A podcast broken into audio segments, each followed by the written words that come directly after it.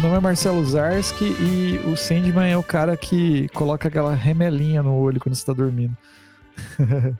Meu nome é Anderson Rosa, conhecido também como Frater Goya, e eu vou preencher seus sonhos essa noite. Aqui é Isabel Cortez e eu não sei se eu tô sonhando ou se eu tô acordada. Aqui é Mário Carlos e eu sou um grande fã desse Lord inglês moderno que é o Neil Gaiman. Isso aí. Ó, então hoje eu continuo com o meu efeito Stranger Things aqui, cara. É, a gente vai falar sobre Sandman, né? Esse episódio é um episódio extra, aproveitando o hype da série que tá vindo aí. Então, é, vai ter spoiler? Vai, né? Ah, não, acho que não. não. Eu acho que pode ter um pouco, sim. Pelo amor então, de Deus, vai. Então, já avisando, acho pode ter. Um... Que, a gente tem que também, né, conversar que é uma série que já tem é um. Já um, anos, um pouquinho né? velho, né? É, é, então beleza. Então, pra quem tá ouvindo, vai ter spoiler. Fique, né? Quem não quiser pegar spoiler, assiste a série e depois. A gente vai fazer spoiler da história, não da série. É, é exatamente. É, a série a gente não sabe o que vai acontecer.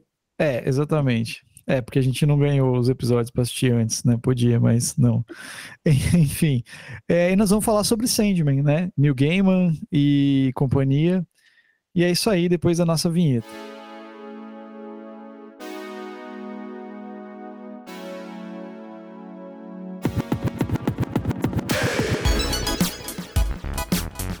Vamos lá, quem quer puxar, uh, fazer as honras aí de começar a explicar sobre Sandman. Eu vou, vou começar falando por mim que eu não, não li, né? Como eu falei para vocês. não li Sandman. É, nada, nada, nada de Sandman. Não li nada. Já li New Gamer, mas não Sandman. Não tive tempo de ler para o episódio, mas eu procurei ver muita coisa sobre Sandman. Tipo podcast, é, a galera do Pipoca falando sobre como que é, como que foi feito, como que entrou o Neil Gaiman na DC para escrever, toda aquela história do começo, parará, parará. Então eu tô por dentro dessas coisas aí. Mas do Sandman em si, das, da, dos quadrinhos, eu não li. Ô, Marcelo, sabe que você ficou falando, tava falando, né, que tava ouvindo os podcasts, eu fui dar uma fuçada. E uhum. aí eu descobri um podcast chamado. Olha, a pessoa não consegue não. É Que Isso Assim. E o podcast, ele resume, basicamente, Olha o Sandman inteiro. Então você podia ter escutado o Sandman. É. E aí é bem legal o podcast, porque eles explicam ponto a ponto, falam um pouco sobre, começa falando do Neil Gaiman, mas é um resumo da história quase quadro a quadro, sabe? Quase tudo. É, eu é, tava é... lendo e ouvindo, lendo e ouvindo. Olha que massa. Eu escutei um que, que ele fala sobre os é Prelúdios e Noturnos? Fala do, do começo, dos primeiros, é. dos primeiros volumes. Uhum. Que daí ele fala de, de quando do, do, do, lá dele saindo da prisão lá de vidro, parará, toda aquela história lá. Até ele, eu não vi tudo, não, ele não fala tudo nesse podcast que eu vi, assim. Eu não, não vou falar mais também. Mas, uh, né, foi isso. Minha, minha história com o Sandman é essa. Mas, é, fala aí, Goya. É, eu, é, eu quero comentar mais, assim, depois sobre algumas é, peculiaridades das histórias do Sandman, mas eu acho que eu, eu deixo para alguém, de repente, o Mário, o Abel puxar. É, né, eu só vou dizer o seguinte: eu, quando peguei Sandman, no começo, então eu lia, inclusive acho que eu passei alguns para vocês lá, é, naquele papel jornal, já naquela primeira edição da Abril, quando a Abril estava uma porcaria já, fazendo um, um trabalho bem ruim de, de, de, qualidade de impressão, mas assim, é uma coisa que embalou muito a minha adolescência, é, porque eu sempre fui um cara que curtia mitologia, eu né, já tinha lido toda essa parte de mitologia quando era criança, então quando eu vi isso em HQ, com a, a, forma que o Neil Gaiman coloca, e principalmente num Sandman é, deprimido, né, que nem eu era na juventude, inclusive é, o personagem, acho que tem uma inspiração ali do vocalista do The Cure, ali, o Robert Smith, é, que é bem da época, assim. Então, Sandman, para mim, marcou minha adolescência. Isso, era, é, tinha muito a ver comigo, né? É, então foi uma coisa muito louca, assim, mas daí eu quero comentar mais detalhes e vou deixar a história aí aberta o Mário comentar mais. É, gente depois ir colocando os detalhes e, e atiçar o pessoal para ler, inclusive os derivados da série, né? Mas vamos lá. Então acho que vale a pena falando um pouco, falar um pouco, né, sobre quem é o Neil Gaiman, né? O Neil Exato. Gaiman é um senhor inglês, né? Que na sua juventude começou escrevendo primeiro, eu acho que foram o primeiro livro dele é uma biografia, né? Uma biografia do Duran Duran, né? Uhum. E aí conforme ele foi conseguindo sucesso, né? Ele, ele tem a primeira obra, que acho que a primeira obra grandiosa de realmente fazer sucesso, assim, foi justamente o Sandman, né? Ele foi publicado em 88, quando ele ainda tinha 29 anos. Então ele era ainda um sujeito bem novo, né? Quando, quando ele lançou o Sandman. E eu acho que o Sandman foi publicado até 96, se eu não me engano, né? E, aí o Neil Gaiman, essa pessoa, essa pessoa muito estranha, né? Ele é uma pessoa estranha, mas muito simpática, né? Eu tenho, assim, eu nunca cheguei a conhecer o Neil Gaiman, mas eu tive amigos que que acho que na década, no final da década de 90, no início dos anos 2000, quando o Neil Gaiman veio para o Brasil, tirou foto, e foi todo um fuzuê porque estava o Neil Gaiman no Brasil, né? E uhum. depois, posteriormente, ele começou a lançar alguns livros, né? Ele tem outras obras. Um, aí o Mário pode me ajudar, vai. Aí tem os dos acho... americanos, aí são livros mesmo, né? Isso, Orquídea Negra, que eu acho que foi o primeiro trabalho, um dos primeiros uhum. trabalhos em HQ que ele fez. Fabuloso. Tem Violent Cases, que acho que foi a primeira colaboração dele com o Dave McKean, que é o capista de Sandman, né? Faz uhum. aquelas capas maravilhosas que são colagens ou qualquer método que ele dava na telha para ele fazer. E ele fez, ele fez bastante história curta, tal, até que ele foi crescendo em importância e a DC ofereceu, né? Ofereceu para ele, ele o, o Sandman, né? Tra trabalhar com um personagem da Era de Ouro, uma, da Era Antiga, assim. Acho que qualquer personagem mais antigo ele podia. E ele teve uma lista, assim, e ele escolheu o Sandman, que já existia um personagem que era, assim, praticamente um, tipo um, um Batman de baixa categoria, que era o Wesley Dodds, um ricaço, que enfrentava o crime à noite e, e fazia os criminosos dormirem com gás. Por isso mesmo ele usava uma máscara de gás, tipo Primeira Guerra. Só que o Neil Gaiman pegou isso aí e transformou tudo, sabe? O que o Alan Moore fez com o Monstro do Pântano, o Neil Gaiman fez dez vezes mais com o Sandman. Ele criou é uma... realmente outro personagem. E é uma leitura, Omar, é uma leitura muito da época, né? Ele tem. O Sandman é, é, interessante ler porque você enxerga muitos anos 80, né, na obra, sim, né? Sim, sim. Ele colocou muita referência da época, de tudo que ele gostava, de música, livros principalmente, né? Cinema. É sensacional ler Sandman e pegar as referências. É, são infindáveis referências, infindáveis é maravilhoso, assim. E Sandman, ah. grande obra dele. E atualmente ele tá por aí, né? Ele é casado com a Amanda Palmer, é o nome dela? Isso. É, que ela Cantora. era do Bikini Kill? Acho que sim, acho que é isso mesmo. Acho que é isso mesmo. É, e Creio eu. Eu acho que, eu não sei se ele mora na Inglaterra ou na Nova Zelândia, mas eu não sei, eu acompanhei bastante a vida dele durante a pandemia, que ele ficou longe da família, não sei o quê. Enfim, é um pouco, né? Isso. Fofoquinhas, fofoquinhas da vida do Neil Gaiman, né? é, eu, eu acompanho o Twitter dele. Já tem uns 10, 15 anos que eu acompanho o Twitter dele. E é muito legal. E é muito legal que tem um. Eu acompanho o Tumblr e o, e o Twitter. E é legal porque tem um. Eu me lembro de um, de um tweet bem bacana que ele fez que ele estava no aeroporto, aí ele foi visitar a livraria para ver qual era, assim, o que estava rolando lá, e viu os livros dele. Aí, como ele tinha aquelas esperas de cinco, seis horas para esperar um voo, ele sentou e autografou todos os livros dele que tinha para vender. Hum. Então, na, naquela livraria, você chegava lá tinha livro autografado pelo Neil Gaiman, que aí ele fez questão de sentar e autografar um por um e deixar todos para vender na, uh, na estante. Né? Então, acho que ele tem assim um, um é, ele tem um perfil assim muito bacana, é, que eu acho que é um pouco diferente do Alan Moore que eu também acompanho desde a adolescência por causa do Monstro do Pântano, e do Grant Morrison, que eu gosto muito também. Só que eu acho que o Alan Moore, ele desde sempre foi meio louco, né? Então o negócio dele é o eremita. Eu moro lá em Northampton e não quero saber de porra nenhuma, nem parece que nem agora parece que ele tem e-mail, mas nem e-mail ele tinha, na real até pouco tempo atrás. Então você tinha que escrever para o editor dele, o editor dele entrar em contato com ele, senão ele não atendia telefone, nada. E, e aí o Graham Morrison também entrou numas. É, já vai para outro lado muito louco, né?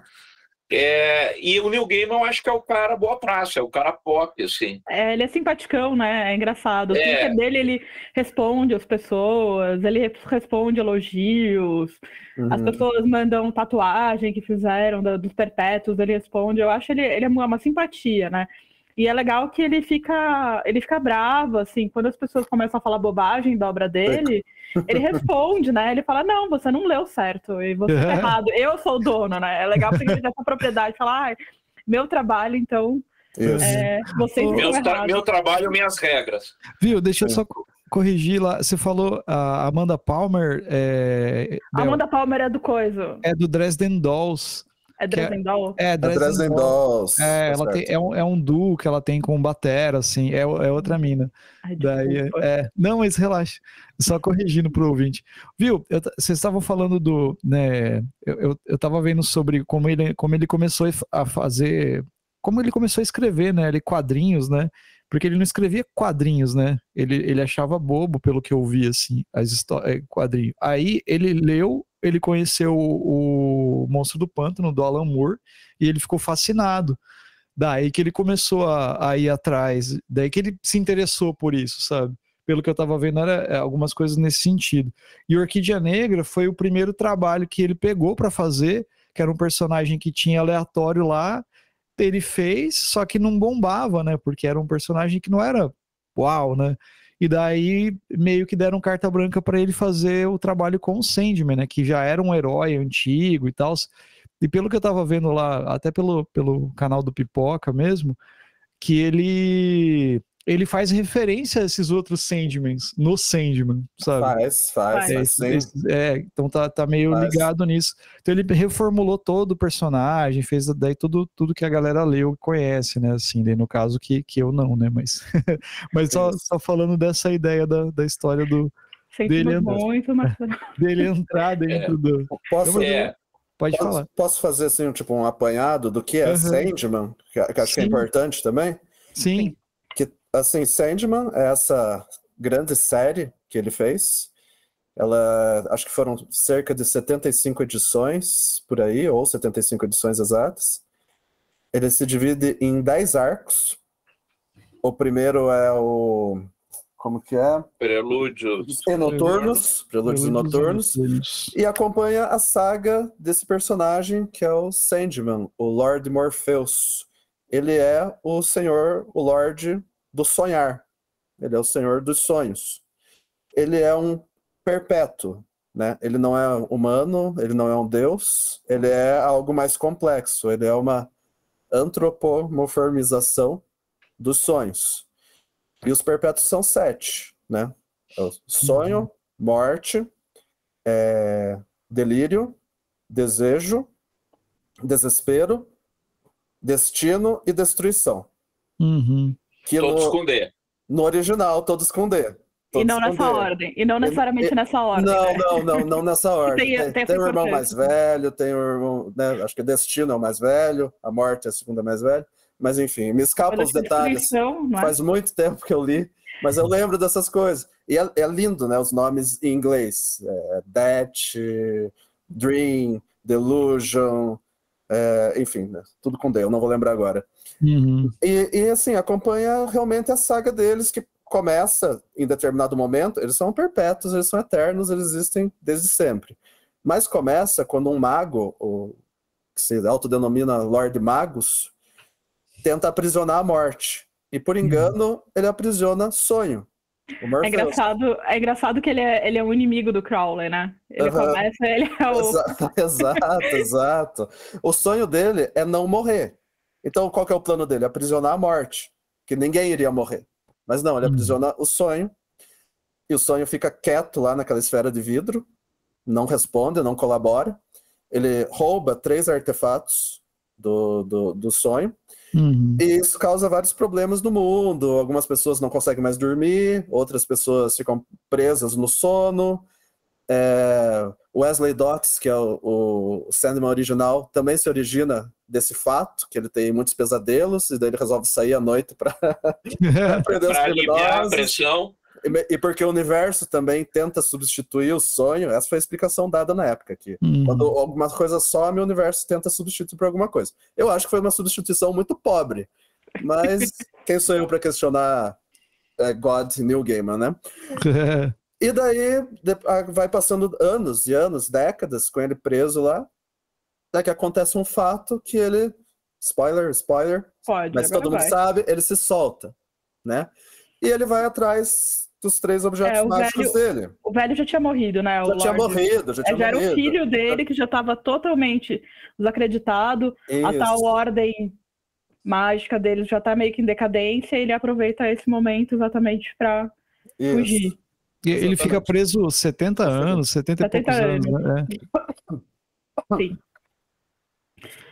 Espero que não tenha saído minha tosse aqui. Tem, Mas, mas- mas esse é o, mas esse é o ponto de partida. Eu acho que dá, dá para falar bastante coisa sobre o que acontece, mas a gente pode ir discutindo. Mas esse é o ponto de partida. É o arco que vai ter agora na série, no Eu acho que da vai, série. vai até o, o segundo arco. Vai pegar, parece que vai pegar uma parte do Casa de Bonecas. Não todo, parece que vai pegar É, uma parte do Casa a- de Bonecas. Porque tem a, a Desejo, né? E tem.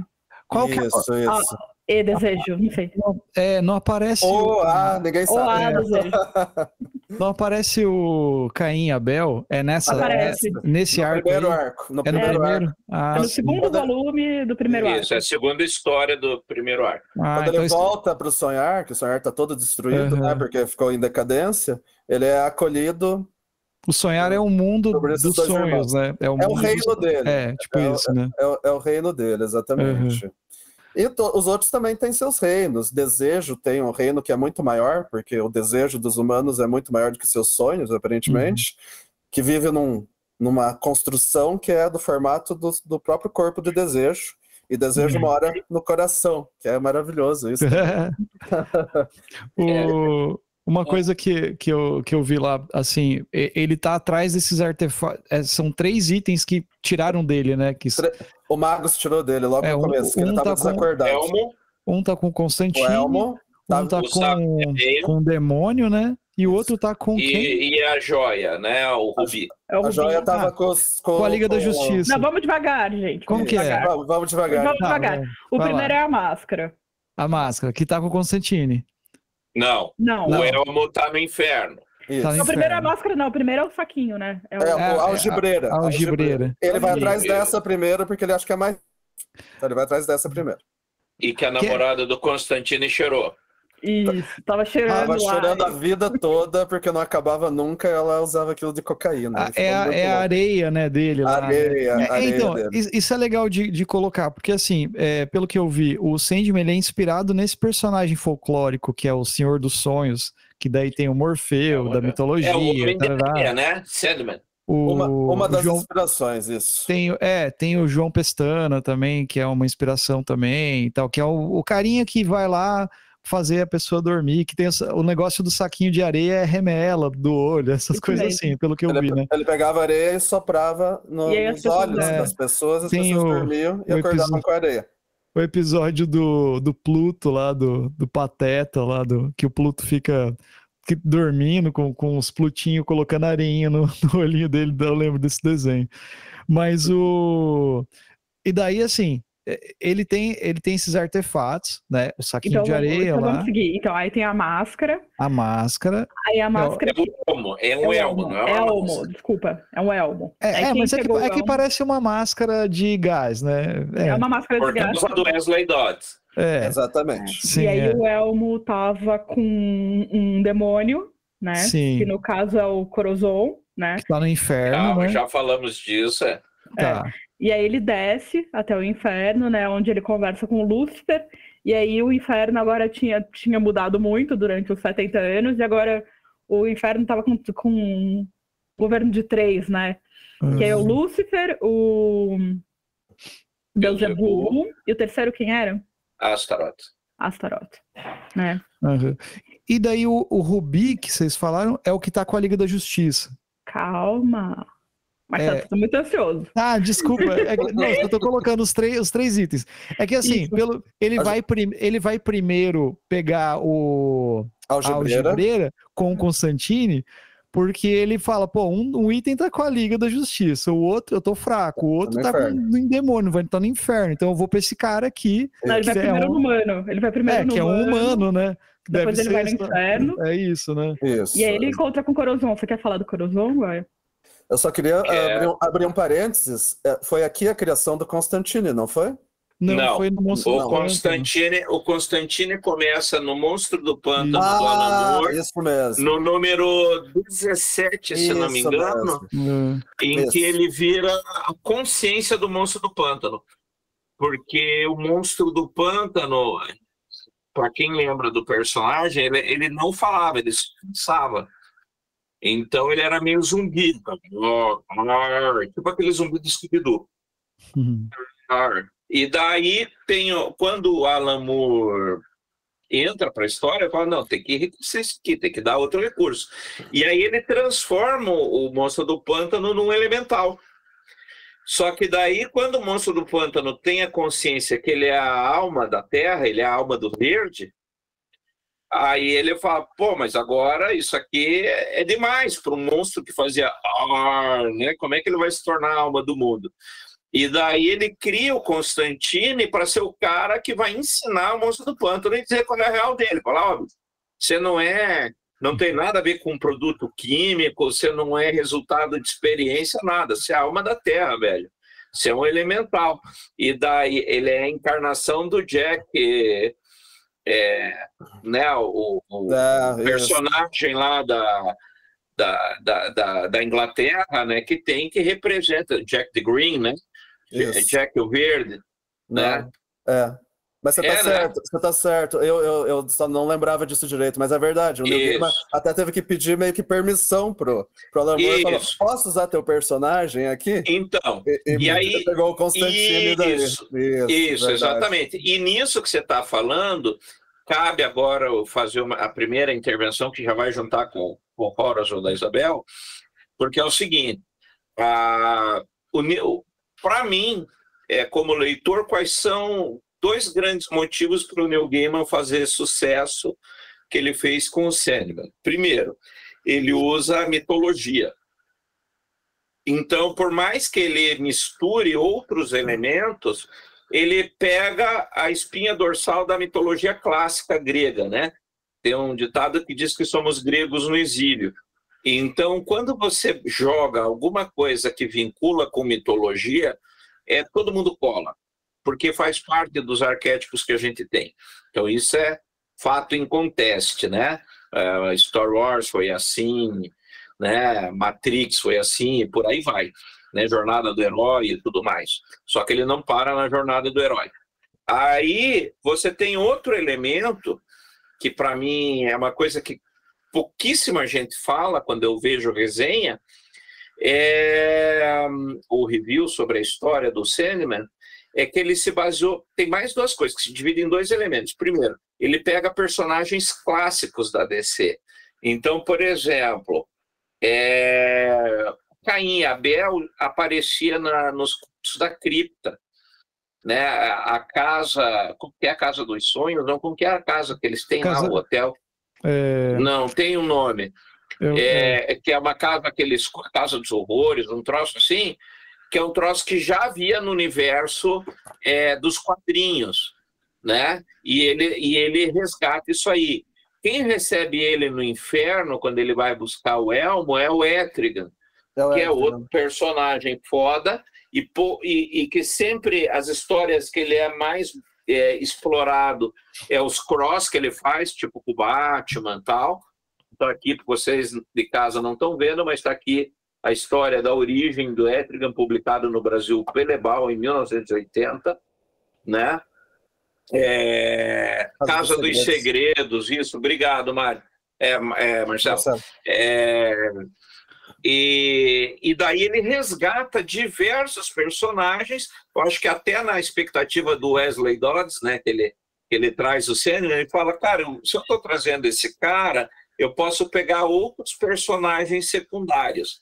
Aí ele vai atrás é, é, do Etrigan, ele vai atrás do próprio Wesley Dodds, ele vai atrás do Constantine, que acho que na série será a Lady Constantine, que é, é um outro arco também, é, tem sentido. Isso aí, é, ele vai atrás, ele pega Batman, ele pega. Por exemplo, da história do Constantine, é no caso, é no caso de bonecas, se não me engano, que tem um episódio, acho que é, é na Casa de Bonecas já, que tem a história dos serial killers, né? Tenho. E um deles que aparece lá é o Homem de Família. Homem de Família é um arco do Constantine, que se não me engano são sete ou dez revistas, que é o cara que mata o pai do Constantine. Porque ele era um cara, ele era um serial killer que só matava a família inteira. E daí ele, o Constantine tem muita treta dele, ele fala, vou ajudar você, eu sou teu amigo. Daí ele vai lá e mata o pai do Constantine e rola um puto estresse, que essa história, para você ter ideia de como é foda, ela vai, ele vai é, resolver a história do pai lá pelo número cento e alguma coisa da história do, do Hellblazer, do Constantine. Porque quando ele morre, a, a história do Homem de Família ali pelo número 20, 20 entre os números, acho que 20, 28, 27, 28, é, por aí, e ele retoma isso quase 80 números depois, essa história. Então é um clássico do Constantine e ele traz no Sandman. Né? Então ele resgatar isso daí, é, eu acho que ele trouxe a simpatia de outros autores da DC ele desperta o, o, o interesse do público por esses personagens. Então, isso faz com que Sandman é, vá para um outro patamar de historinha, que não é só ser uma história em quadrinho. Né? Aí, para mim, isso é a grande genialidade do, do Neil Gaiman. E outro subitem que ele faz é misturar elementos de magia, né? Porque não dá para esquecer que ele, o Grant Morrison e o Alan Moore têm o pezinho na magia, a ponto que hoje o Alan Moore não se define como escritor e sim como mago, né? E o Neil Gaiman, por exemplo, Horizon, é, é um demônio do, do éter, né? segundo a magia noquiana, e que é usado pelo Crowley. Né?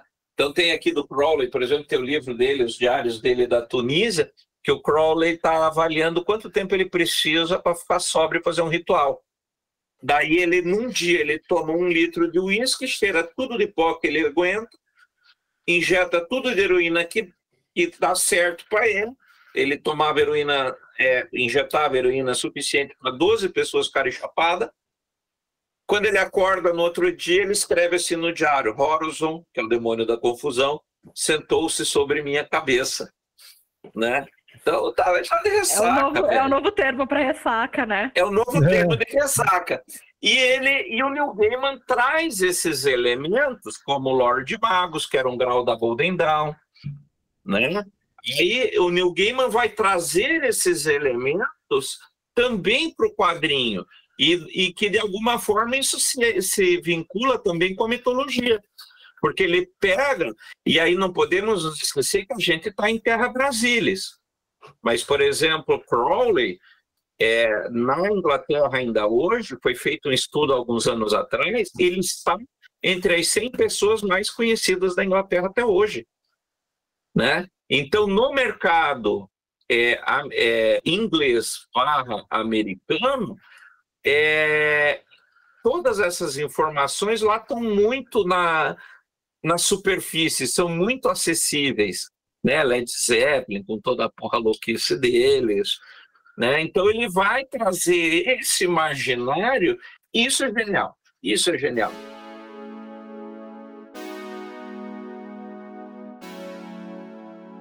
seguindo a, a história e fazendo uma nova pergunta pra você, e aí ele encontra justamente o próximo, né? Ele consegue ter essa batalha com Corozzo, com Corvo, né?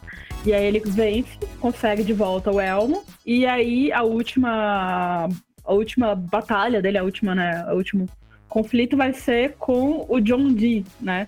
E aí eu te pergunto, que eu não sou tão leitura de quadrinhos, é, o John Dee, ele já existia com esse nome, John Dee, ou é, isso é uma coisa do New Gaiman? Não, ele já tinha, é, já chamava é, Dom se não me engano, se não me engano, ele já tinha na a Liga história da da Liga da Justiça. Na Liga da Justiça Senhor ele Destino, não era? É, o ele- Senhor Destino. Era Exatamente. Senhor Destino. Não, Doutor Destino. Não, Doutor Destino é da Marvel. É da Marvel. Não, ele é Doutor Não, não. Destino. Tem É dois Doutor Doutores Destino, o Senhor Destino é um amarelo, que é o Arren Kent. Ah, tá. Beleza. Ah, Mas ele já Que chamava John Dee. então. aparecer no Adão Negro, é interpretado pelo Pierce Brosnan. Que ele, na verdade, é um sacerdote egípcio. hum, que é o E, que... Ah, e- tá. e eu, eu postei hoje lá no nosso grupo do Bico do Corvo um monte sobre o Senhor Destino, né, um monte de figurinha, porque ele, em termos de poder, é o equivalente a Doutor Estranho na Marvel. Ele é o mago mais poderoso do universo DC. Que é o que vai estar no Adão Negro. E é o que você vai tá estar no Adão Negro. Mas esse aí- não é o John Dee, né? Não. E o John Dee é o doutor, é o doutor Destino, que, Que tem tem a a joia, que tem o do, do, do Rubi, é, que vai lutar com a Liga da Justiça. É. né? E que aí, como efeito colateral, porque na realidade, assim, todas essas joias, elas têm uma parte do sonho, né, do, do Sandman é, em si. Elas têm uma parte do Dream, né? Ele já compôs, e aí de novo, né, porra, imaginário mágico, né, Bel? Uhum. Então ele está no imaginário mágico, que você joga um testemunho. Então eu crio uma arma mágica com uma parte de mim mesmo. Né? Então, por exemplo, quando você faz o espelho negro em, é, na magia norteana, acho que você viu no livro do Donald Tyson, ele recomenda que você coloque é, fios de cabelo seu no espelho para criar um testemunho e vincular o espelho a você. Lembra disso? Uhum. É, então, partes da. Essas armas mágicas são importantes para o Dream, não apenas por pertencerem a ele, mas por serem ele de alguma forma. Então, se né? aquilo é, é- E se aquilo é cair em mão errada, Cara, fode tudo. deixa eu só fazer um parênteses aqui, ó. É que é, as traduções confundem tudo, né? O Senhor Destino, no português, é o Pierce Brosnan, mas Senhor Destino, realmente. Só Isso. que, só que o nome É original em- Kent, que é um Em inglês é personagem. Doctor. é Doctor, entendeu? É todo mundo Doctor. Em inglês todo É. mundo é Doctor. Só que cada um é um Doctor diferente. É, então, e daí é isso. E daí e, e esse Senhor Destino não é o John Dee, cara. É não, outro o John Dee não é Senhor Destino, ele é Doutor Não. Destino. Doutor Destino em português. em português. Eu quero saber como é que é em inglês. John Dee. É. É Doctor eu- Destiny.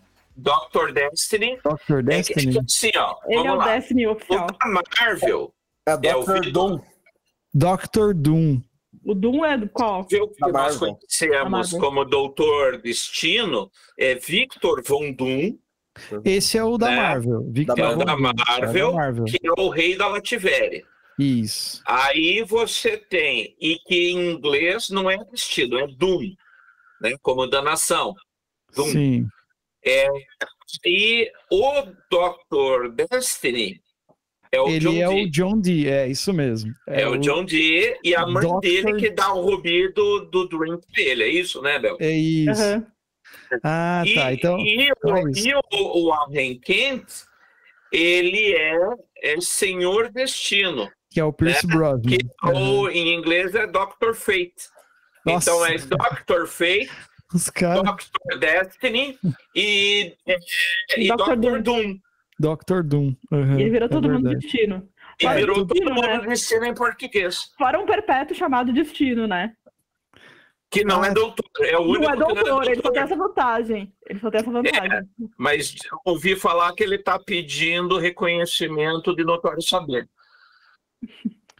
Ó, só pra. Que nem a gente tá falando dessa, do que, que é o Sandman e da história aí, né? Do começo.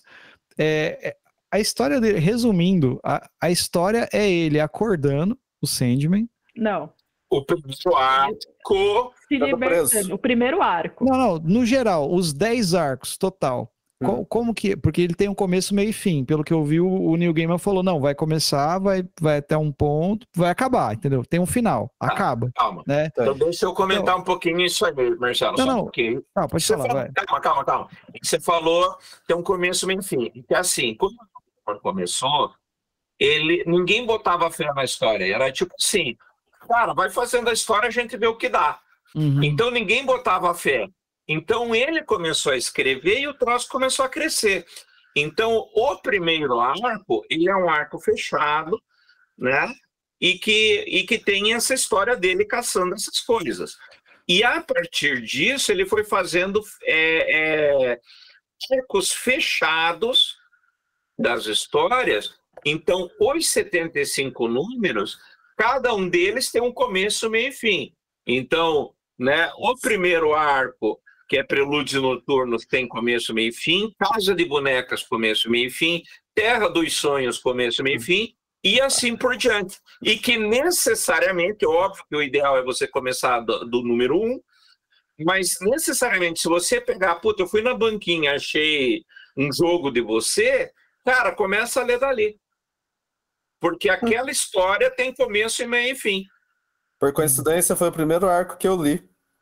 É, foi o primeiro arco que eu li. E fiquei perdido em muitas coisas, mas entendi o panorama geral. Mas é como o Anderson falou, Zars, que ele tem Hum. esses 10 arcos que são cada um bem fechado, mas tem acontecimentos que vão repercutindo nos próximos. Isso, vai um Como- outro, né? Como uma grande Entendi. história. Inclusive, o desfecho do, do, do personagem tem a ver com coisas que ele faz em arcos anteriores, que se desenrolam por Uhum. arcos anteriores, que envolve um filho dele e tal, e é foda, é foda. O, o, o Neil Gaiman, ele já estava preparando, ele, É, então. ele já estava preparando o terreno, tanto que no inferno, quando o, o Morpheus sonho chega no inferno pela primeira vez, por exemplo, ele passa por uma cela onde tem uma mulher que chama ele por um nome diferente, assim, uhum. e ela pergunta pra ele: Eu sabia que você ia vir me salvar. E a- acho que ele não fala nada, ou fala alguma coisa e tal. E- Ela pergunta assim: Mas você, você não me ama? Daí ele fala: Eu ainda te amo, mas eu ainda não te perdoei. E não vim te salvar. E dá as Uhum. costas pra ela e vai embora. E Então, depois e acontecem coisas no futuro que explicam o que, que é 4. isso. Isso, começo- Isso que o Mário está falando é o número 4 da, his- do primeiro arco. Exato. Então ele já estava Uhum. planejando e lá logo acontece, é é explicado quem é essa personagem. E ele também vai evoluindo como personagem, né? Porque ele é Uhum. muito aquele deus meio, meio assim, que não se importa muito, ele é bem frio, né? É, ele não é um herói, né? Assim, pelo que eu Mas, vi. mas com o passar do tempo, ele às vezes tem uns lampejos, assim, de, mais de Ah, humanidade. É, ele e tem uns momentos. Tem assim, né? momentos, Principalmente quando ele tá com a morte, né? Porque a morte, A morte dá um é puxão muito de orelha. simpática. A- a É morte- mesmo? É a mais humana dos perpétuos e a mais, a mais bem-humorada, a mais de bem com a vida, por incrível que pareça. A morte é sensacional, cara. A morte é. Acho que isso é. Todo mundo é. Todo fã de Sandman acha O isso. grande né? momento da vida, claro. Morte é, É maravilhosa. porque ela dá a morte, mas ela também dá a vida, né? Da ela vida. encontra as pessoas em dois momentos da vida, né? Que é no começo e no fim. Uhum. Então ela não é totalmente insensível. E toda vez que, que o Sandman tá meio deprimidão, assim, precisa de umas lições da vida, é ela Uhum. que aparece, né? E ela que, que conduz ele, né? Os- Então, eu, eu tava. é, Que nem, como eu falei, né? Eu não li, mas o que eu tava vendo do, do- das pessoas falando assim, tipo. é, as pessoas falam, ah, mas eu já sei o final. Sabe? Mas o, o, que, o que todo mundo fala que Sandman não é importante. só- é, a, a história é é, é boa. a- o Sandman é, é- as histórias que você tem ali dentro são interessantes. O final é só o desfecho do, do negócio, não é tão importante. Tipo assim, não é que não é importante, mas não é o, o principal da obra, pelo que, eu, que eu, eu vi as pessoas falando assim, sabe? Então, isso- por isso que eu perguntei, qual que, qual que é o, o- assim, os 10 arcos, eles são, eles se interligam, né, que nem vocês falou, falaram, e eles, é, não é só sobre ele recuperar as coisas dele. Não, recuperar é só o primeiro arco, É só o primeiro Só o arco. começo. Só o Entendi. primeiro arco. entendeu? É no primeiro Uhum. arco. Vamos encerrar o primeiro arco? Enfim, Vamos, é, vamos ele vai encerrar. lá e encontra com o Doutor Destino, né? Aham. E aí ele tem uma, um duelo com ele, né? E aí no final, o. Aí o spoiler de novo, né? Ele destrói Uhum. a joia, né? O Rubi. Porque o Doutor Destino achava que destruindo a joia ia destruir o Sandman, né? Só que com isso ele fica mais forte. E aí ele recupera todos os poderes dele. Né? Porque volta Uhum. o testemunho para ele, né? Retorna pra ele. E aí, a partir disso, que começa o segundo. O Segundo arco, no caso. E é interessante que, mesmo nos arcos, assim, você tem momentos que tem histórias. No meio do nada você tá lendo uma história e aí aparece uma segunda história e você não entende muito o sentido no, no começo, por que que tá falando sobre aquilo, né? E aí mais pra frente a história é costurada, né, com, com a história. Então é uma história que vai, volta, né? Uhum. Isso. É, tem, uma, tem um volume inteiro que, é- que eu não sei qual que é agora, que eu acho que é o 14, por aí, que é sobre a história da Inglaterra, né? É um negócio de história da Inglaterra, e aí depois você vai entender por que, que qual que é o sentido daquilo. Então é, um- é uma história toda costuradinha, assim, é, é, é muito doido, assim, você pensar É. uma coisa tão...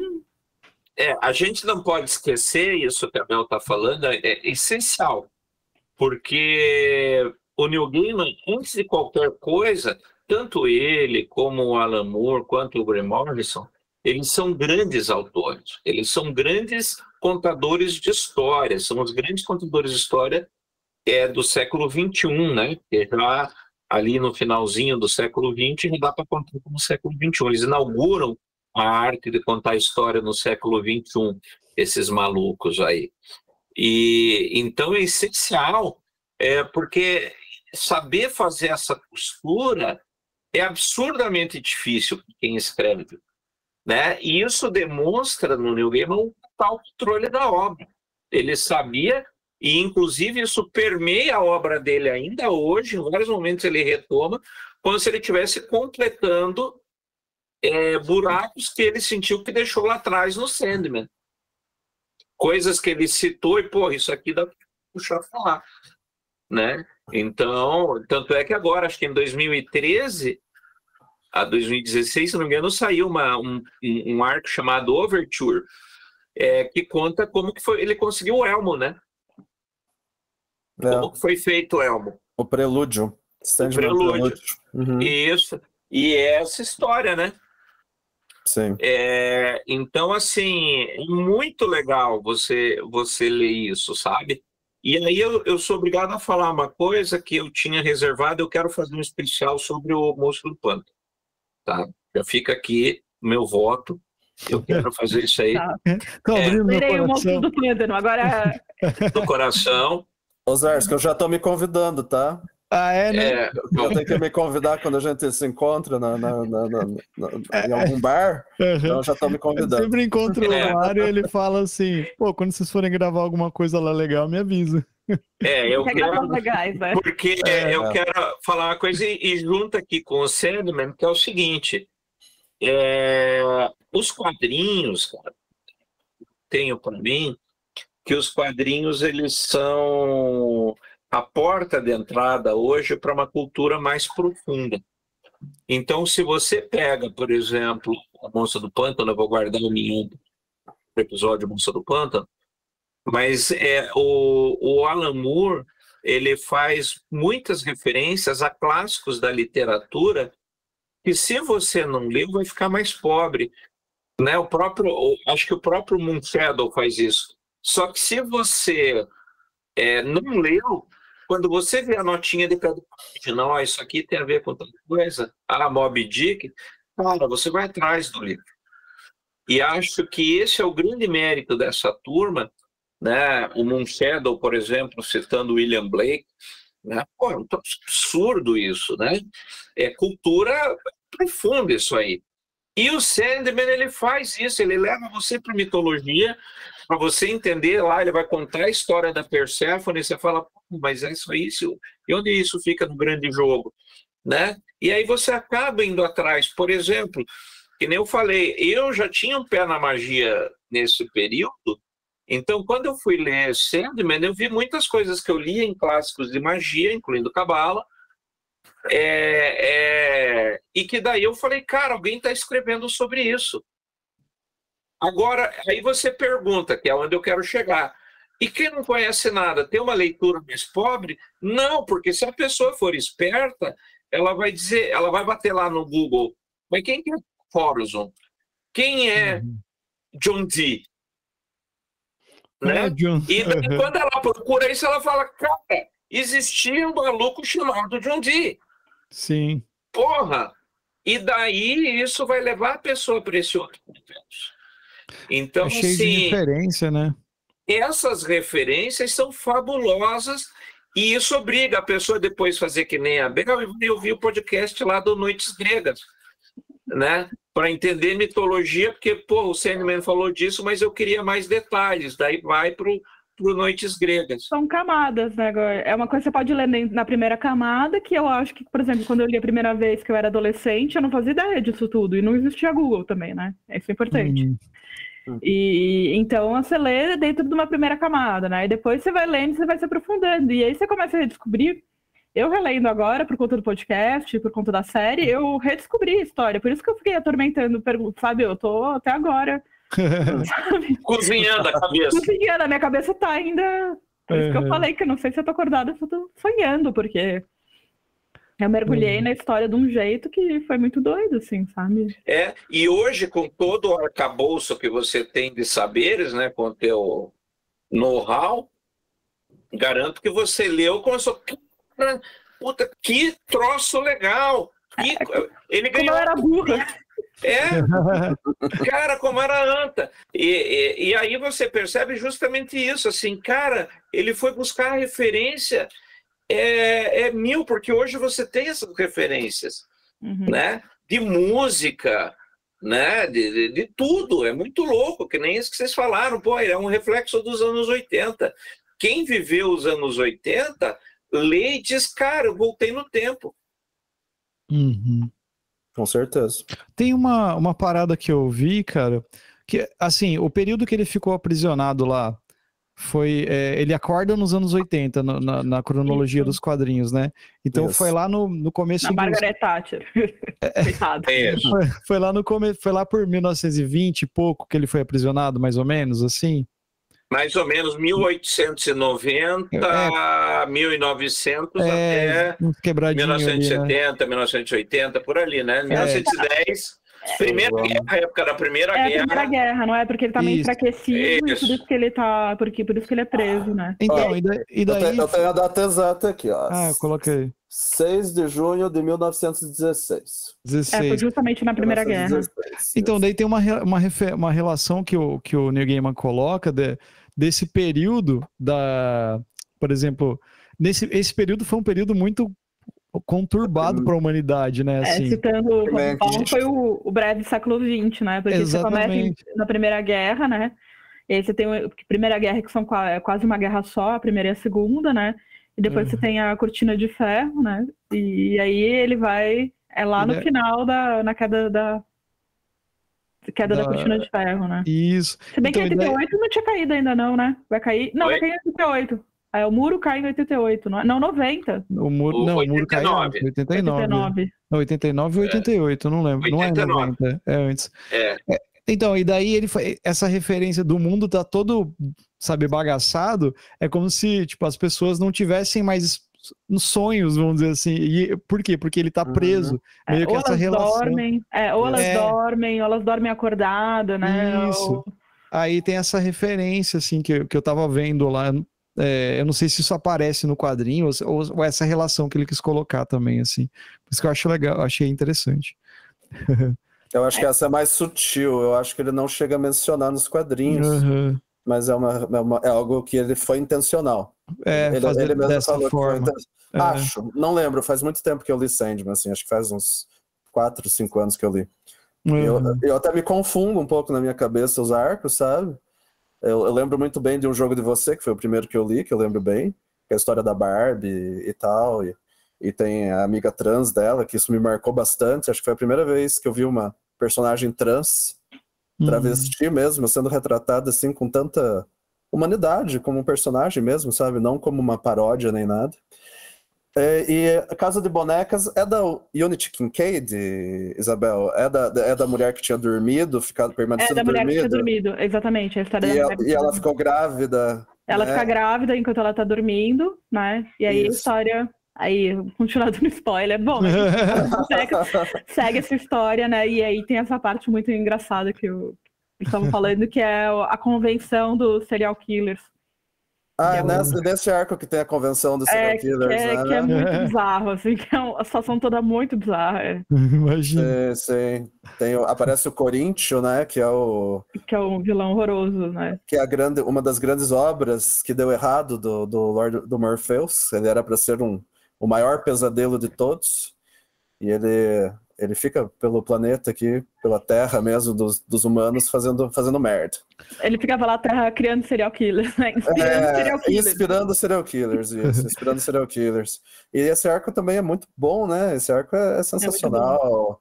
a, a, a Unity, ela, durante o tempo que ela estava adormecida, ela ficou grávida. Uhum. Não sabe quem é o pai. Descobre-se, né? Num, num determinado momento. Descobre no final do arco.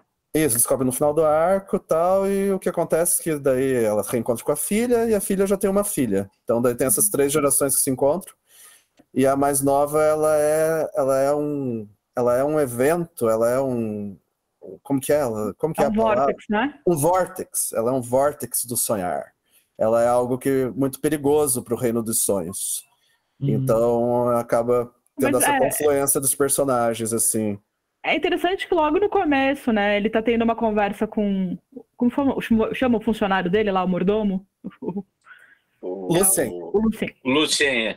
É, ele tá, ele tá conversando com o Lucien e, e, pra- e, e ela tá, e ela sonha, né, com, com a conversa do Sandman com o Lucien, né?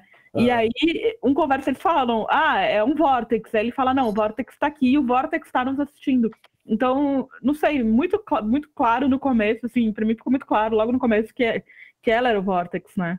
Ah, sim. Não, mas é que no começo a gente ainda não tem informações suficientes, né? Do É, que, que é tá, um ele tá falando do vortex. Não, ele tá falando do Vortex e ele tá falando que o Vortex tá assistindo eles, né? Aham, Mas não sei, mas a gente não tem ideia assim da, da- do Da contexto, da dimensão da coisa. Então, à medida que vai passando, a gente vai tendo mais ideia. Mas esse que é o lance, de- não só de Sandman, mas toda a obra do Neil Gaiman é o seguinte: não é uma obra de grandes. de, de grandes é, momentos explosivos, sabe? Não é, não é uma obra sobre clímax. Não é Uhum. sobre clímax. É sobre acontecimentos que vão desenrolando. Mas eles desenrolam de uma forma tão interessante que não tem, às vezes, nenhuma grande revelação, como a Isabel falou. Desde o começo você já sabe. Não é uma grande revelação. Se você parar um pouco para pensar, você já vê quem que vai ser o tal do Vortex. Mas não importa, porque a graça é outra. A graça é Uhum. realmente essa jornada, essa jornada tão fluida e onírica. E, e a escrita do Neil Gaiman é sensacional. Você lê qualquer coisa que esse cara escreve, flui de uma maneira que, que não tem outro autor que consiga. É muito dele, sabe? Então, é, pô, você pega um livro dele, tipo O Deus dos Americanos, ou Os Filhos de Anansi, que é uma continuação. Não tem. É, se você analisar, é mais gente viajando e conversando mas é extremamente interessante, sabe? Não tem uma briga, não tem uma luta, não tem uma explosão, mas é bem mais interessante, pode ter certeza, é bem mais interessante do que os 10, 15 Velozes e Furiosos que já foram lançados. Eu não ver nenhum É, Velozes e é, Furiosos. então, é, é- é- é sensacional, mas eu acho que eu acho que eu acabei viajando um pouco aqui. Não, você não viajou, não. Eu concordo bastante com você. Eu acho que tem muito. É, é isso que faz dele bom, né? É por isso É. que é bom. É justamente que, pela história. Porque não importa, você não precisa de um final explosivo, você não precisa de um clímax, você não, Não. precisa de uma grande reviravolta, sabe? Não, As coisas já estão dadas, mas só que a história é tão bem É. construída É e tão bem contrato. costurada, né? É saber É. costurar. é isso mesmo. Exatamente. Até o Viu? final, o final do último arco, quando temos lá o, o clímax da história, não é um grande clímax assim que você fala, uau, nossa.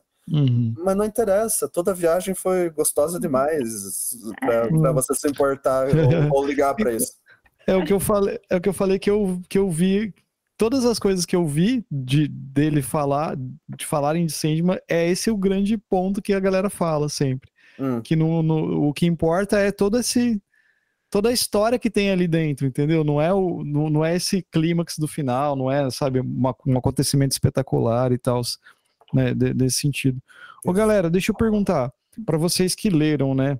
Vocês chegaram a ver é, do, uh, outras adaptações do New Gaiman, por exemplo, que nem Deuses Americanos, que teve, acho que na Amazon? Vocês chegaram Deuses a assistir? Americanos eu comecei a assistir, mas eu confesso que eu me cansei. É, Eu me cansei meio rápido, assim, porque é um livro só e não sei. Eu parei no primeiro no segundo episódio aham. e eu tava achando muito torturante. Eu não, Aí cheguei, eu- não cheguei a assistir. É, eu não sei. é- Não vi. Você gostou, Eu ia-? Ah, é difícil. É, é que eu acho que são, acaba sendo duas histórias. Eu acho que o primeiro ano está mais perto do livro. Aí, a partir do segundo e, do, e o terceiro ano, é, começa a descolar demais e acho que o pessoal perdeu a mão. Mas, pelo que eu vi, teve mudança de diretor, teve mudança de roteirista, então é uma coisa assim que ficou perdida, ficou descosturada Uhum. né? Uma pena, uma pena. É, mas o livro, cara, aquela tem a edição do, do Deuses Americanos, aquela edição que é a edição revista ampliada, né? É fabulosa, é fabulosa a história, Uhum. né? É, é- é, É, eu- assim, é, é obrigatório ler. Eu né? pergunto assim pelo fato de. É que nem assim. é, eu não sei se Deuses Americanos o Neil Gaiman estava atuante ali na produção. Eu acho que não muito. Não, Ele né? tava mais do, do outro lado do Terry Pratchett, que chama God, God Homens, É. Belas Amaldições. Belas, Belas Maldições. Esse ele Ah, tava esse- mais controla- Esse é bom também.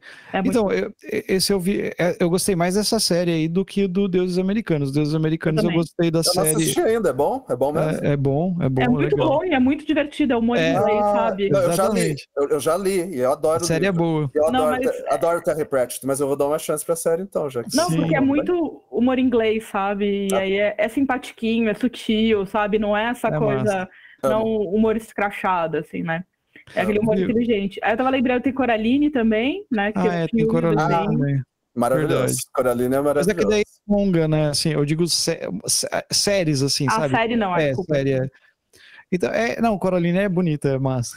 É bonito, entre aspas, né? Legal. assim, ó, eu vou, eu é vou falar legal. como leitor de quadrinho, Marcelo. Não, mas só, só para mim concluir minha, minha, minha pergunta agora, aqui, que eu só, Tá, só construí o, o, o campo aí.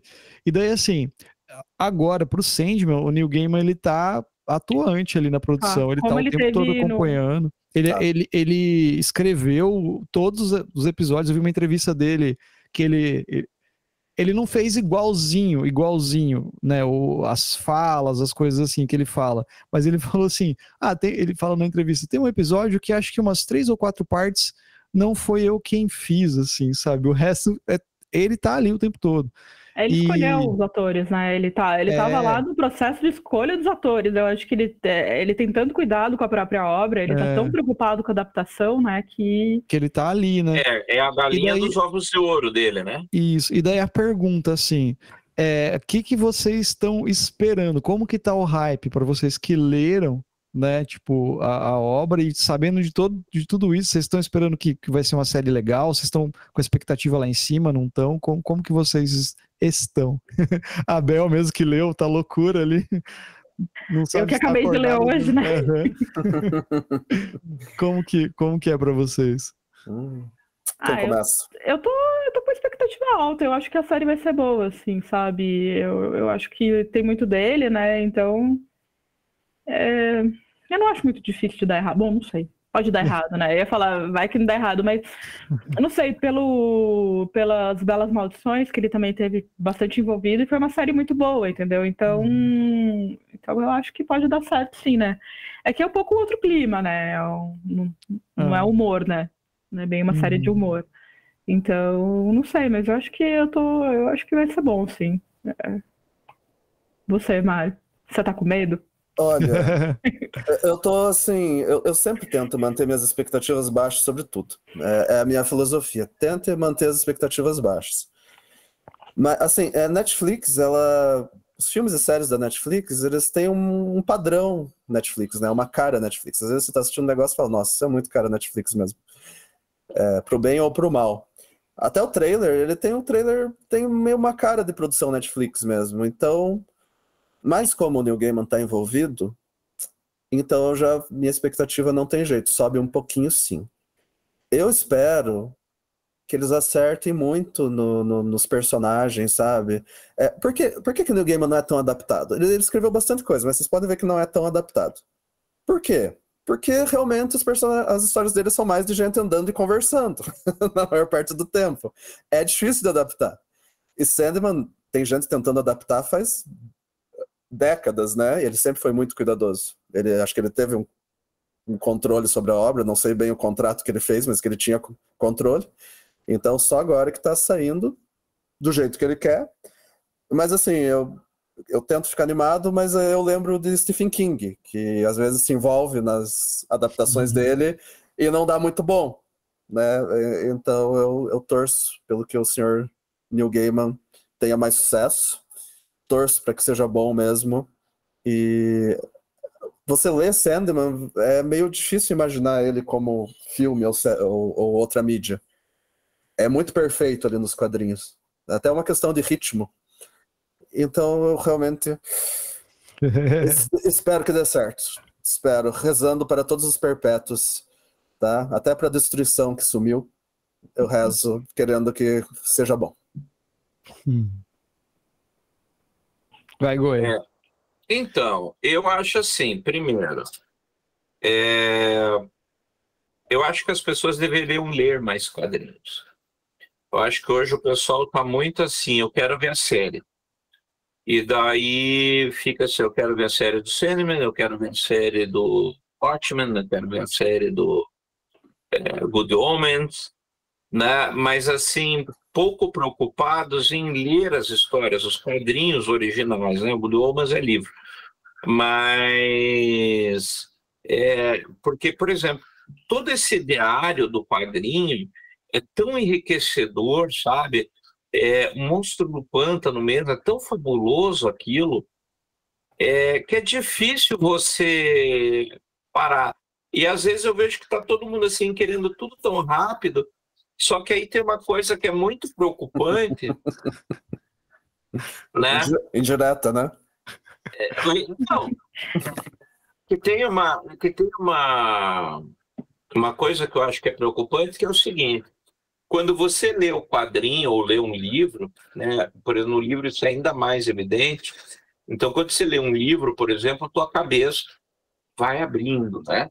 E o quadrinho, por mais que ele mostre a, a um plano já meio determinado, quando o autor faz, ele vai dizendo, olha, né, não sei se vocês já viram como é um roteiro de quadrinho, ele vai dizendo, ó, oh, nessa página vai ter tal coisa, tal coisa, tal coisa. Ele vai descrevendo a cena para o desenhista poder fazer o trabalho dele, né? Então, roteirizar quadrinho é uma arte. É...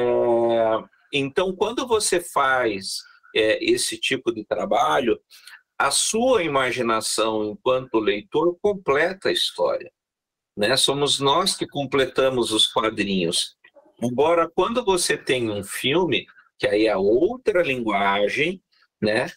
É, você tem a realidade pronta, é a realidade de como o, o, o diretor entendeu a obra, como ele quer mostrar aquela obra. E isso é para mim o que acaba empobrecendo é, muitas vezes, né? Você tem casos que nem o Blade Runner, que o livro é fabuloso e o filme também, e às vezes o filme descola. Eu ia falar que eu ia falar que o filme é melhor até. É, o filme é até melhor. E mas ele descola o outro, o Drácula do Coppola com o Drácula do livro, que mais se aproximou do livro e ao mesmo tempo são duas histórias diferentes. Ah, Coração Satânico, com Mickey Herc e Robert De Niro, o livro é fabuloso, só que se você lê o livro e vê o filme, você diz, cara, é outra história. Só que o filme é bom e o livro é bom.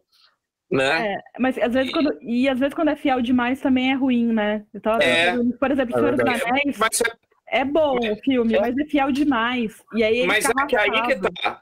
Aí é que vem o BO, porque é a visão do diretor. Aí você diz, é, mas, poxa, ainda tem um elemento aqui, tem uma coisa lá. E, e aí eu acho que isso é o é o pior. Então, eu acho assim, a minha expectativa, eu estou indo que nem o Mário, né? vamos ver o que, que tem, né? É, mas a minha expectativa é que a série motive as pessoas a lerem o Sandman. A minha real expectativa é essa. Independente de ser o bom ou ruim, a pessoa diga, cara, vale a pena ler isso. E daí vai para o Sandman e daí ele faz o que ele quiser da vida. Inclusive você, Marcelo. desprezou nossas investidas de ler, é, resolva dizer assim, cara, eu, eu, gostei, eu vou ler. Não, Agora, mas eu vou ler. Mesmo. Só não ia conseguir ler agora. Mas é... o, eu acho que você falou aí, Goya, é, dos quadrinhos, adaptações e tal. É, cara, eu acho que tem coisas que é uma porta, são uma porta de entrada, entendeu?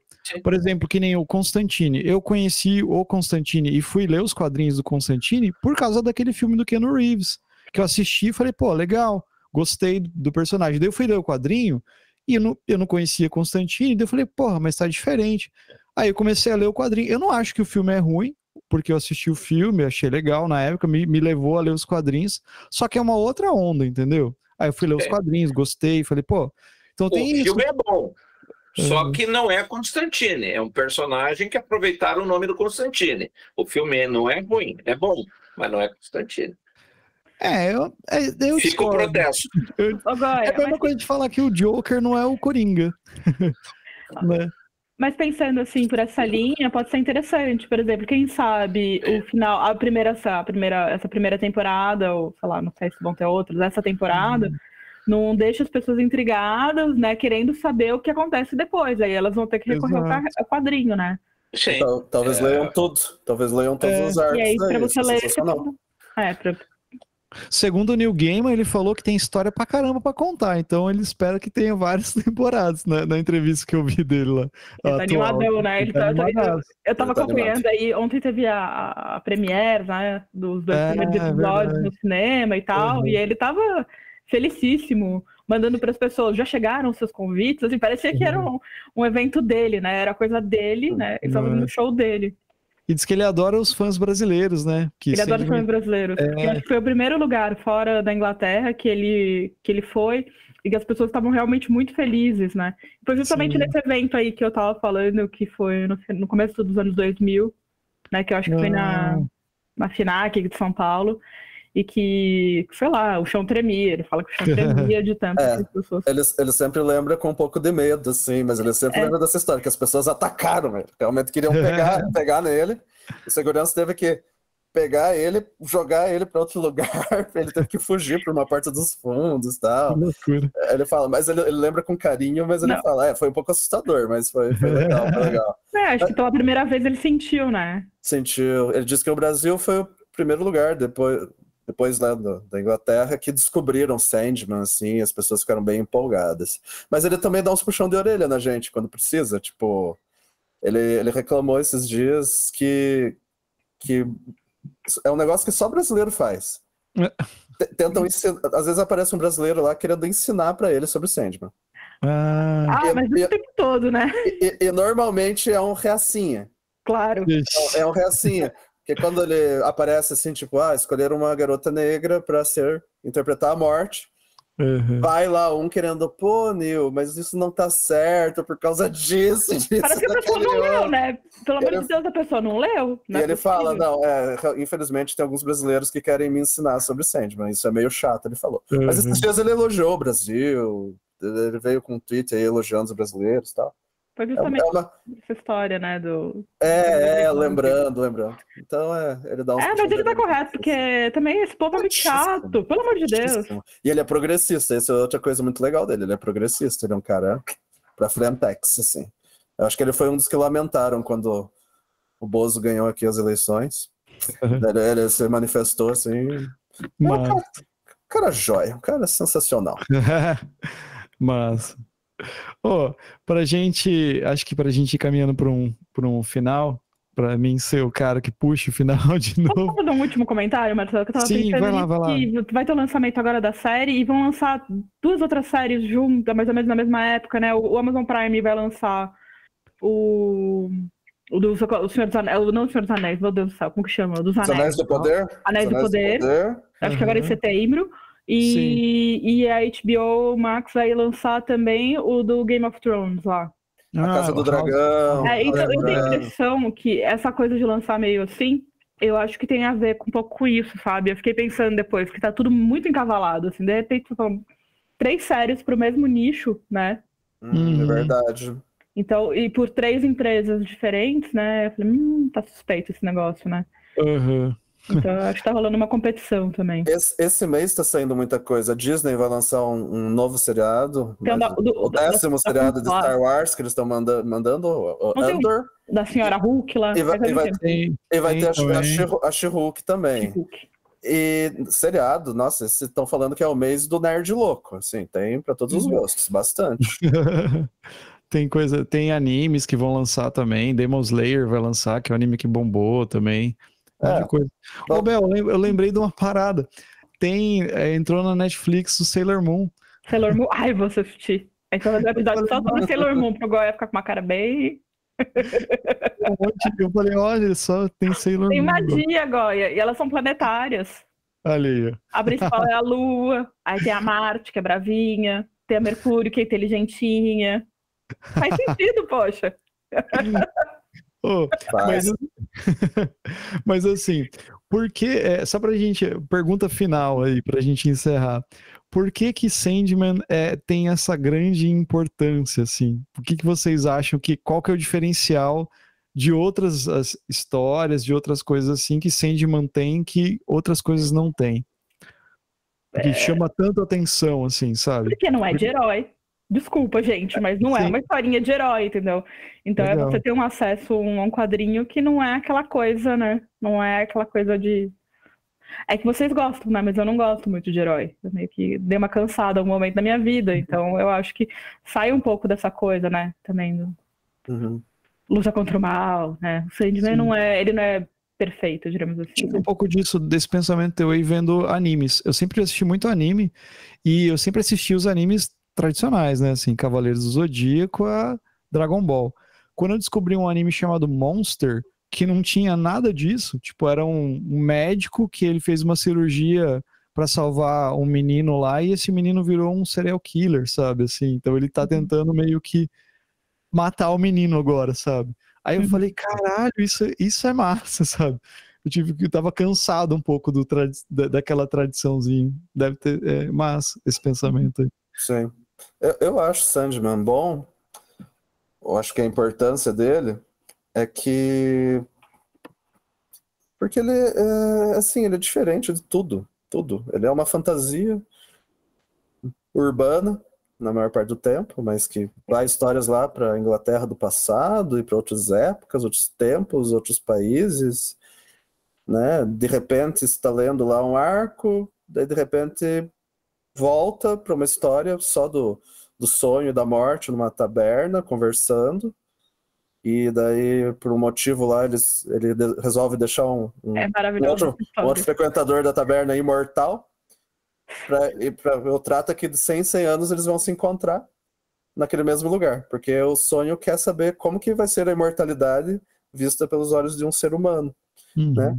E, ou, de repente, tem outra história que fala sobre gatos. Os personagens são gatos. Sonho de meu O Deus. Sonho de Mil Gatos, que é a história preferida de muita gente, talvez seja minha, não tenho certeza, mas acho que é. São gatos conversando sobre a época que os gatos que dominavam a Terra Uhum. e o que, que aconteceu e como que eles talvez possam reverter a situação. Então é muito, não fica chato, não fica, não, não fica parado, sempre tem alguma novidade. Ele sempre subverte tuas expectativas, tá? Quando você acha, ah, vai aparecer o perso- vai- quando aparece a personagem morte, a morte é totalmente diferente do que qualquer um espera. Qualquer, ninguém esperava que ela ia ser aquilo que ela é. Aquela personagem de bem com a vida. Como que pode a morte ser de bem com a vida? Não é forçado? Daí você vê lá o dia a dia dela, como ela, que ela lida com as situações, você vê, não, não é forçado. Nada é forçado. Tudo se encaixa. Na- nada parece forçado, entendeu? É, E todas ela, é a, e ela é a Silk Su... é? Meu Deus, como eu vou falar o nome? Silk Su... Suzy, Suzy, Suzy, Silks. É. Suzy, eu, eu, sei, eu lembro de Suzy and the Benchies. É Silks. Silks É and the Benchies. Silks. Mas qual que é o primeiro nome dela? É Sil, Silks. Silks. É. Só que, só que acho que é meio que Suzy, sabe? A pronúncia é meio que quase que Suzy, sabe? Uhum. Eu vi uma Aham. entrevista dela e ela fala, Hi, this is Su-" Ela fala Suzy, uma coisa assim. Daí eu falei, caralho, é assim que fala o nome dela? É bem esquisito. Vou mandar no grupo depois pra você ver. Mas é- a morte é ela, então? É A ela. morte é ela. No, no quadrinho. Que na No série vai quadrinho. ser. É, na série é outra pessoa, é outra atriz, né? Sim. Não vai ser uma atriz parecida com ela. Que massa. Ah, eu achei muito corajoso. Tá vendo, tá vendo Muito Marcelo? corajoso Eu da parte que você tem deles que ler. fazerem isso. Não, eu vou ler. Eu, só não consegui. Calma, gente. Eu vou ler. O, o Neil Gaiman, e também, ele, ele já estava muito à frente, digamos, ele, ele colocou personagens trans, sabe? É, pessoas de várias etnias. Pô, o grande amor da vida do sonho, que aparece pela primeira vez, é uma mulher negra, sabe? E ele descreve o quanto ela é bela, o quanto ela é bonita, a história dos dois é, é sensacional. Então, é muito pra frente, sabe? É muito pra frente, muito atual. Foi escrito o quê? Há 30 anos atrás? Você lê hoje, 89, né? Você lê hoje, parece que foi escrito hoje. Então é. E influenciou muita coisa, né? O selo Vértigo veio depois de, de, de Monstro do Pântano e Sandman. A Karen Berger, que é uma, uma figura muito importante, que foi, era uma editora da DC, que confiou neles. Ela gostava Uhum. muito de autores ingleses. Chamou o Neil Gaiman, deu essas chances aí pro Neil Gaiman, e depois foi a chefona do, do selo Vértigo, que foi maravilhoso, né? Quem não lembra. Por todos esses motivos, é sensacional. É, eu acho que, como eu disse, assim, o Sandman, ele tem essa característica dele misturar universos, né? Que nem a magia, que nem a mitologia, a arte de contar boas histórias, é, personagens é, de segundo escalão, ele traz para o primeiro escalão. Então, acho que tudo isso faz o Sandman o que ele é. E tem uma coisa que vocês foram falando, mas tem a ver com isso também, que é justamente isso, né? O Mário citou agora há pouco a questão de ser uma história urbana, né? É, e, e é uma grande verdade, assim, porque mesmo Curitiba, naquele período, é, eu lembro que eu identificava muito é, essa coisa, assim, meio sombria, meio underground, né, meio andar na liberdade em São Paulo depois da meia-noite, né, naqueles lugares assim, ou, ou na Rua Augusta, né, que daí é, é onde dá o babado forte. Então, acho que tem assim essa é, essa mítica, né, do, do urbano, né? Eu acho isso muito legal. É muito legal e, e acho que isso trabalha com o imaginário das pessoas. Né? Então, para mim, isso é importantíssimo, assim. E é uma obra atual. Né? Ele, ele, por mais que seja de 30 anos atrás, é uma obra que envelheceu bem. É uma obra que continua falando para o coração quando você volta e lê ela. Né, a que talvez possa falar mais disso, mas acho que é isso, né, Bel?